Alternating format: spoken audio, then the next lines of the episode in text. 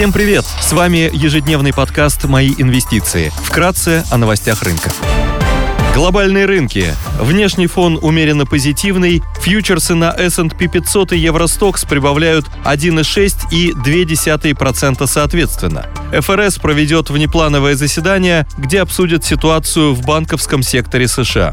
На фоне проблем банковского сектора рынки стали закладывать вероятность сохранения ключевой ставки ФРС на мартовском заседании. Шанхай Композит в плюсе на 0,8%, гонконгский Хэнк Сенг растет на 2,3%. Баррель нефти марки Brent стоит 82 доллара 90 центов, золото торгуется по 1882 доллара 40 центов за унцию. Доходность по десятилетним гособлигациям США составляет 3,69%. Сегодня ФРС проведет экстренное заседание, информационное агентство по энергетике опубликует отчет о производительности бурения. Корпоративные новости.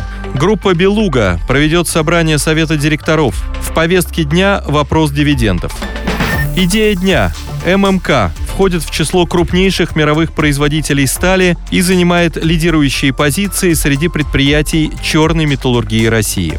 Компания является наиболее ориентированной на внутренний рынок, на который приходится около 83% продаж, сильные продажи на внутреннем рынке. Поставки стали ММК внутри России выросли в четвертом квартале на 3,5% квартал к кварталу, а по итогам 2022 года выросли на процент год к году.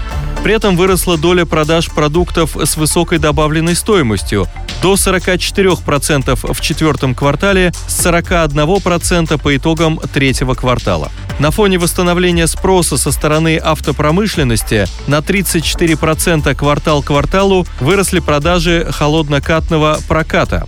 Поддержка строительной отрасли России.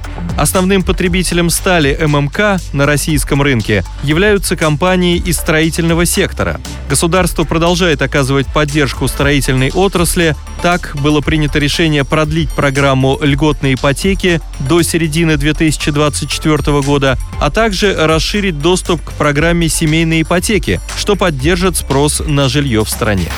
Премия на внутреннем рынке.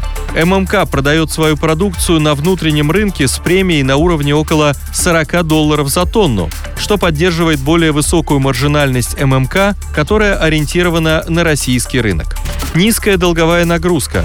Денежные средства на счетах компании превышают долговые обязательства.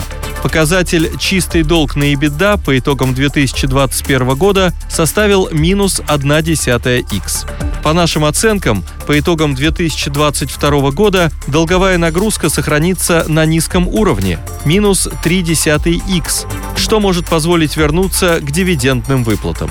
Привлекательная оценка – при текущих ценах на металлы и курсе рубля акции торгуются с мультипликаторов именно EBITDA на 2023 год на уровне 1,7x, что предполагает дисконт к оценке Северстали и НЛМК около 55%, что выше исторических значений на уровне 30-40%. Согласно нашим оценкам, доходность свободного денежного потока за 2023 год составит около 19% при текущих ценах на сталь. Спасибо, что слушали нас. До встречи в то же время завтра. Напоминаем, что все вышесказанное не является индивидуальной инвестиционной рекомендацией.